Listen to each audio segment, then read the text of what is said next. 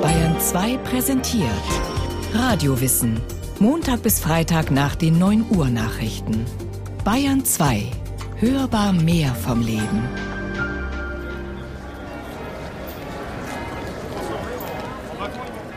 Jetzt meine Meinung, ich bin erschrocken mit den Geschäften, was hier an NEP und so weiter vonstatten geht. Das letzte von billige Ware, made in Thailand, made in China, wenn man das richtig betrachtet tut. Und da hat man von, von der wirklichen Sache, von Heiligtümer und so weiter, von Beten und allem drum und dran, sieht man überhaupt nichts.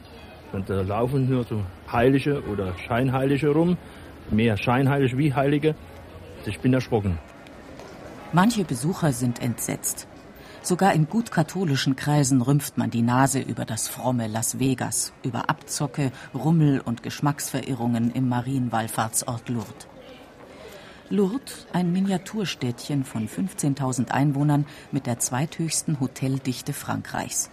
Um den heiligen Bezirk an der Grotte, wo vor 150 Jahren die Gottesmutter erschienen sein soll, ein Heerlager von Andenkenläden und Kitschbuden. Die Jungfrau Maria in Schneekugeln und auf Zahnputzbechern als Plastikflasche mit einem blauen Krönchen als Verschluss. Das Ave Maria tönt von CDs, klingelt aus Spieldosen, kräht aus einer echt Schwarzwälder Kuckucksuhr. Eine Geschmacklosigkeit sei dieses Lot, eine Zumutung für aufgeklärte Menschen. Und doch ein Ort der Wunder, möglicherweise, urteilte der religionskritische, aber bisweilen erstaunlich tolerante politische Schriftsteller Kurt Tucholsky 1927 in seiner Schilderung einer Pyrenäenreise. Tucholsky Die Tatsache bleibt, dass Lourdes Hunderttausenden eine Tröstung und eine Herzstärkung bedeutet.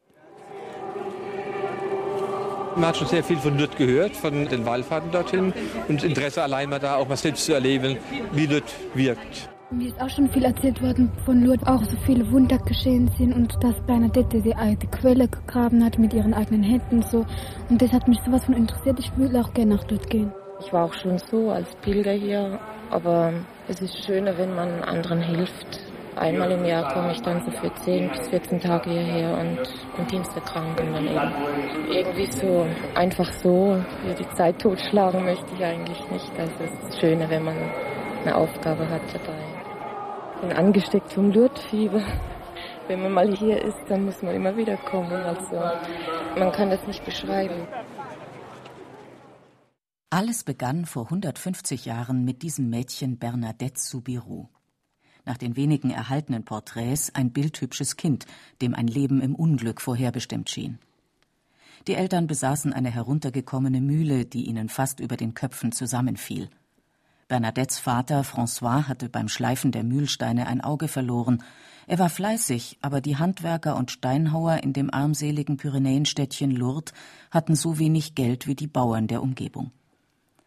Kein Wunder, dass François gern mal ins Glas schaute. Und dann hatte er ein viel zu weiches Herz für einen Geschäftsmann. Bei ihm bekam man jederzeit Kredit, und wenn jemand nach einem Jahr immer noch nicht zahlen konnte, dann vergaß Meister François stillschweigend seine Forderung. Irgendwann einmal waren die Soubirous bankrott. François wurde Taglöhner zu einem Hungerlohn und zog mit seiner resoluten Frau Louise und seinen fünf Kindern in den Cachot, so nannte man in Lourdes eine 16 Quadratmeter große Zelle des ehemaligen Gefängnisses, wo man die Habenichtse der Gemeinde unterbrachte. Ein feuchtes, finsteres Loch. Bernadette war damals elf Jahre alt. Das Mädchen hatte von Anfang an gekränkelt, neigte zu asthmatischen Anfällen. Trotzdem trug es mit Schafehüten etwas zum Unterhalt der Familie bei. Die Soubirous waren so bettelarm, dass Jean-Marie, der Jüngste, seinen Hunger angeblich mit heruntergetropftem Kerzenwachs in der Pfarrkirche stillte. Am 11. Februar 1858 sammelte die knapp 14-jährige Bernadette mit ihrer jüngeren Schwester und einer Freundin im Wald Holz in der Nähe der Grotte Massabielle. Und da geschah es. Erschreckt von einem Geräusch wie von einem Windstoß sah Bernadette auf und erblickte dort im Dunkel der Grotte etwas Merkwürdiges. Ich habe etwas Weißes gesehen, das aussah wie wie eine Dame. So berichtete sie zwei Tage später ihrem Pfarrer Abbé Peramal von ihrer sonderbaren Begegnung, schüchtern, stockend, im rauen Dialekt der Pyrenäen. Als ich das gesehen hatte, rieb ich mir die Augen. Ich glaubte mich zu täuschen. Ich sah aber immer das gleiche Weiße. Halluzinationen eines überempfindlichen, fieberkranken kleinen Mädchens? Der Versuch, sich interessant zu machen? Es fällt auf, dass Bernadette nie mit ihren Visionen geprahlt hat. Die erste Erscheinung in der Grotte Massabielle vertraute sie lediglich ihrer Schwester an und der Freundin, die auch dabei gewesen war, unter dem Siegel der Verschwiegenheit. Sie versprachen mir, das Geheimnis zu bewahren. Dann sagte ich ihnen, dass ich etwas wie eine weiß gekleidete Dame gesehen hätte. Ich wüsste aber nicht, wer das war. Kaum waren wir zu Hause, hatten meine Begleiterinnen nichts Eiligeres zu tun, als herumzuschwätzen, was ich gesehen hatte. Die frommen Betschwestern in Lourdes wie auch Bernadettes neidische Schulkameradinnen wussten sofort, das konnte nur die Mutter Gottes gewesen sein. Oder aber Bernadette tat so, als ob sie die Mutter Gottes gesehen habe. Geschichten von Marienerscheinungen, Wundern, Offenbarungen an einfache Leute gab es im 19. Jahrhundert wie Sand am Meer. Der traditionelle Glaube war auf dem Rückzug vor Aufklärung, Materialismus und Religionskritik. Da wurde auf beiden Seiten mit harten Bandagen gekämpft. Im Lager der Frommen war man schnell bereit, sich für irgendwelche Wunder zu begeistern, und im Lager der Spötter lauerte man nur darauf, solche Geschichten als Schwindel zu entlarven. Bernadette selbst ging offenbar nüchterner an die Sache heran. Sie wartete ab, skeptisch, vorsichtig, aber auch voller Freude. Sie schaute die Erscheinung an wie ein schönes Bild, ohne den Versuch eines Gesprächs zu unternehmen. Erst als ihr das weiße Etwas in den folgenden Wochen und Monaten noch siebzehnmal erschien, wagte sie, die schöne Dame, wie sie nun sagte, genauer zu beschreiben. Sie trug ein weißes Kleid, einen blauen Gürtel und eine gelbe Rose auf jedem Fuß in der Farbe ihres Rosenkranzes. Was hat die schöne Dame von Bernadette gewollt? Zunächst eigentlich gar nichts. Sie gab ihr etwas. Ein unbeschreibliches Lächeln, eine Freundschaft, die ohne Worte auskam, die Nähe des Paradieses mitten in ihrer armseligen Arbeitswelt. Bernadette strahlte vor Glück. Diese Freude ging auf die Nachbarn und Neugierigen über, die sie die folgenden Male zur Grotte begleiteten, und nichts sahen als das Leuchten auf dem Gesicht des jungen Mädchens. Die Dame sah außer Bernadette niemand. Erst später, im Verlauf der insgesamt 18 Erscheinungen, meldete die schöne Frau ihre Wünsche an. Ich will hier Leute sehen, sprach sie. Geh zu den Priestern und sag ihnen, man solle in Prozessionen hierher kommen und eine Kapelle errichten. Eine ziemlich anmaßende Forderung für eine kleine Schafhirtin. Abbé Peramal tobte. Hatte die Kirche nicht genug Probleme mit ihren aufgeklärten Kritikern? Kam jetzt nicht alles darauf an zu zeigen, dass Glaube mit Vernunft vereinbar war? Die Behörden mutmaßten, das triste Städtchen Lourdes am Fuß der unwirtlichen Pyrenäen bereite einen üblen Schwindel vor, um zahlungskräftige Pilger anzulocken. Peyramal verbot dem Mädchen den Mund, das offensichtlich mit einer Mischung aus kindlicher Naivität und durchtriebener Raffinesse Aufsehen zu erregen wusste und der gestrenge Polizeipräfekt wollte an Bernadette ein Exempel statuieren. Den wundersüchtigen Fremdern musste man ein für allemal zeigen, wie die Regierung solchen Aberglauben auszumerzen gedachte. Der Verdacht der Obrigkeit, der kirchlichen wie der weltlichen, schien sich zu bestätigen, als die schöne Dame am 25. Februar von Bernadette verlangte, an die Quelle zu gehen und sich darin zu waschen. Welche Quelle? Kein Mensch hatte in der Grotte Massabielle je auch nur ein trübes Rinnsal gesehen. Aber Bernadette in ihrem grenzenlosen Vertrauen zu der geliebten Dame begann mit ihren Händen an der angegebenen Stelle zu graben, und aus dem Erdreich sprudelte klares Wasser. Die Göre wurde gefährlich. Polizeikommissar und Staatsanwalt unterzogen Bernadette peinlichen Verhören, drohten mit Inhaftierung und schlimmen Folgen für die Familie aber sie konnte nur immer wiederholen, dass sie zur Grotte gehen müsse, die Dame bestehe darauf. Die Protokolle dieser Verhöre sind erhalten.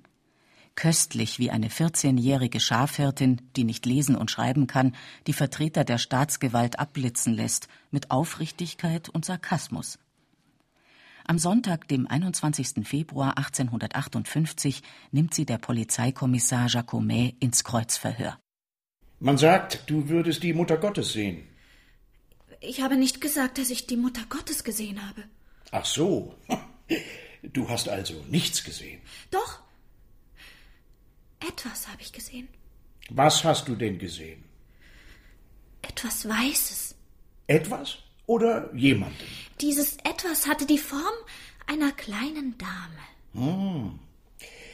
War sie schön? Oh ja, mein Herr. Sehr schön. Schön wie wer? Wie Frau Pierson? Wie Fräulein Dufault? Die können ja nicht das Wasser reichen.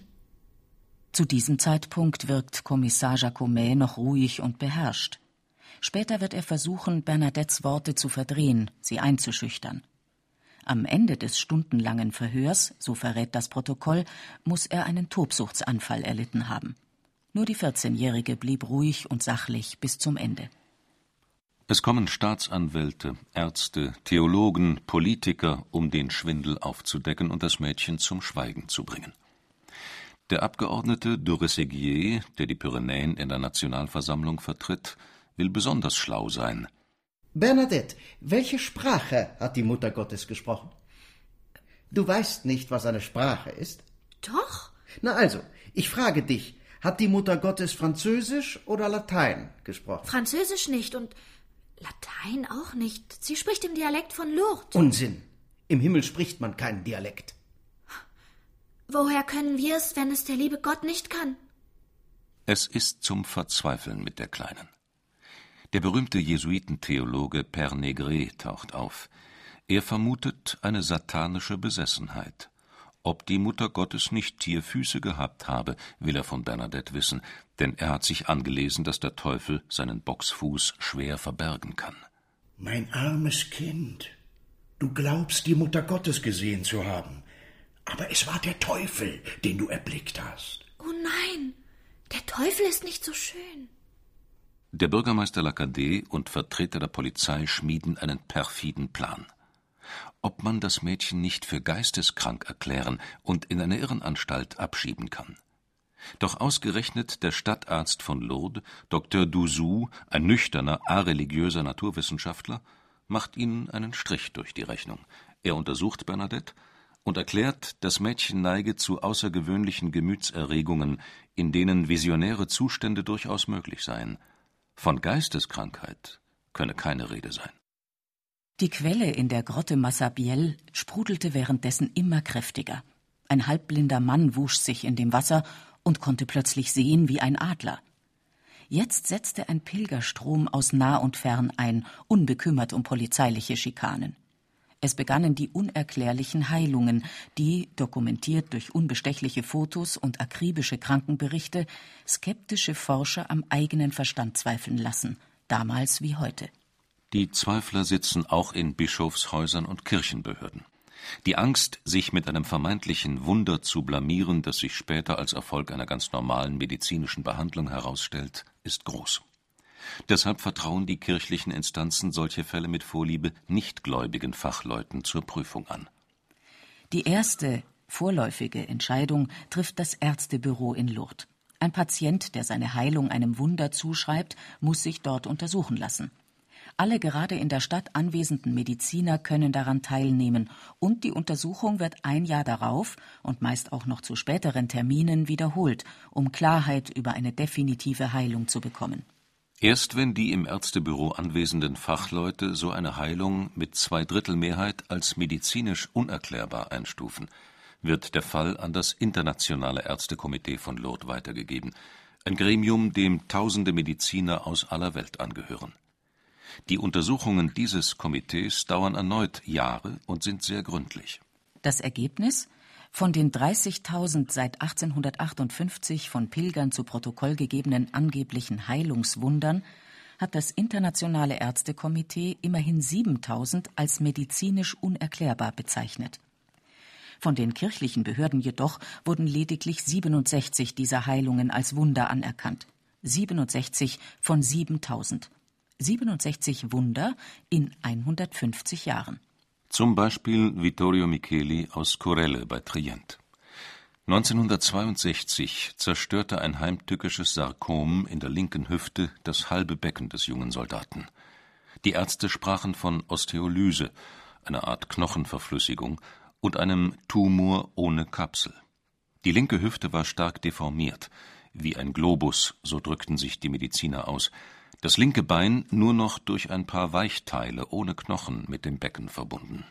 Der Kranke ist unfähig, die geringste Bewegung mit dem linken Bein auszuführen, hieß es im ärztlichen Bericht. Eine Kobaltbehandlung, Butazolidine und hundert andere Medikamente brachten nicht den Hauch einer Besserung. 1963 badete Vittorio mehrmals mit seinem Gipsverband im Wasser von Massabielle. Ein Arzt konstatierte voller Verwirrung einen plötzlichen Stillstand in der Entwicklung des Tumors. Dann die Röntgenbilder. Der Wiederaufbau der zerstörten Knochenteile war in vollem Gange. Der Genesende konnte wieder gehen. Im darauffolgenden Jahr hatte sich eine neue Gelenkpfanne gebildet. Vittorio begann wieder auf Berge zu steigen. 1971 stellte das Ärztekomitee nach zahllosen Untersuchungen fest, es lag eine echte unheilbare Erkrankung vor. Die Entwicklung des Sarkoms wurde plötzlich in Lot gestoppt. Die Heilung ist von Dauer. Eine medizinische Erklärung für diese Heilung gibt es nicht. Der amerikanische Krebsforscher und Nobelpreisträger Alexis Carroll, kein Katholik und ein nüchterner Naturwissenschaftler, vertraute einem Zeitungsreporter an Niemals werde ich das erschütternde Erlebnis vergessen, als ich sah, wie ein großes, krebsartiges Gewächs an der Hand eines Arbeiters vor meinen Augen bis auf eine kleine Narbe zusammenschrumpfte. Verstehen kann ich es nicht, aber ich kann nicht bezweifeln, was ich mit meinen eigenen Augen gesehen habe. Aber die vielen, die sich vergeblich Hoffnung machten, die in Lot nicht geheilt wurden und enttäuscht nach Hause zurückkehrten. Die fünf Tage, wo wir hier waren, habe ich jeden Abend gebetet, dass ich wenigstens mal wenigstens nur fünf Sekunden mal Maria Mutter Gottes begegne. Auch wenn es so wenig ist, Hauptsache mal ihr begegnet zu haben. Glaube ich aber kaum, dass es wird. Oft genug hat sie auch ihnen geholfen, die schöne Dame. Viele von ihnen fanden ein neues Verhältnis zu ihrem Leid, zu den Mitmenschen und zu Gott. Ein Querschnittgelähmter, 28 Jahre alt, fährt immer wieder nach Lourdes. Ich habe einen Unfall gehabt vor 13 Jahren und durch eine Bekannte von mir habe ich erfahren, dass man nach Lourdes fahren kann, wenn man behindert ist. Das ist jetzt schon die 15. Fahrt heute. Bis jetzt hat mir es in Lourdes immer sehr gut gefahren, weil ich einfach in Lourdes viel Spaß und Freude finde und auch vor allem viel Kraft für mein Leben weiterzumachen. Am Anfang bin ich nach Lourdes gefahren mit dem Gedanken, ich werde geheilt. Aber ich habe gespürt, dass in Lourdes die innere Heilung, das ist noch viel, viel wichtiger für mich. Vielleicht ist es die Erfahrung, dass Leid nicht immer nur eine Katastrophe bedeutet, das Ende von Hoffnungen und Möglichkeiten, das hilflose Ausgeliefertsein. Dass der Leidende eine Würde behält, dass auch sein Leben reich ist, ausstrahlen kann. Ich bin nicht allein, ich teile mein Schicksal mit so vielen, ich kann etwas geben.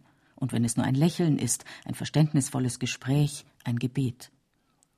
Joseph Beuys, der Bürgerschreck, der Provokationskünstler, war ein erstaunlich spiritueller Mensch. Was er über die Kraft äußerte, die im Leiden liegen kann, hätte er auch in Lourdes sagen können. Der im Leiden verharrt, auch der führt die Welt selbstverständlich weiter. Er bereichert die Welt dennoch. Das Leiden ist ein bestimmter Ton in der Welt. Er ist hörbar.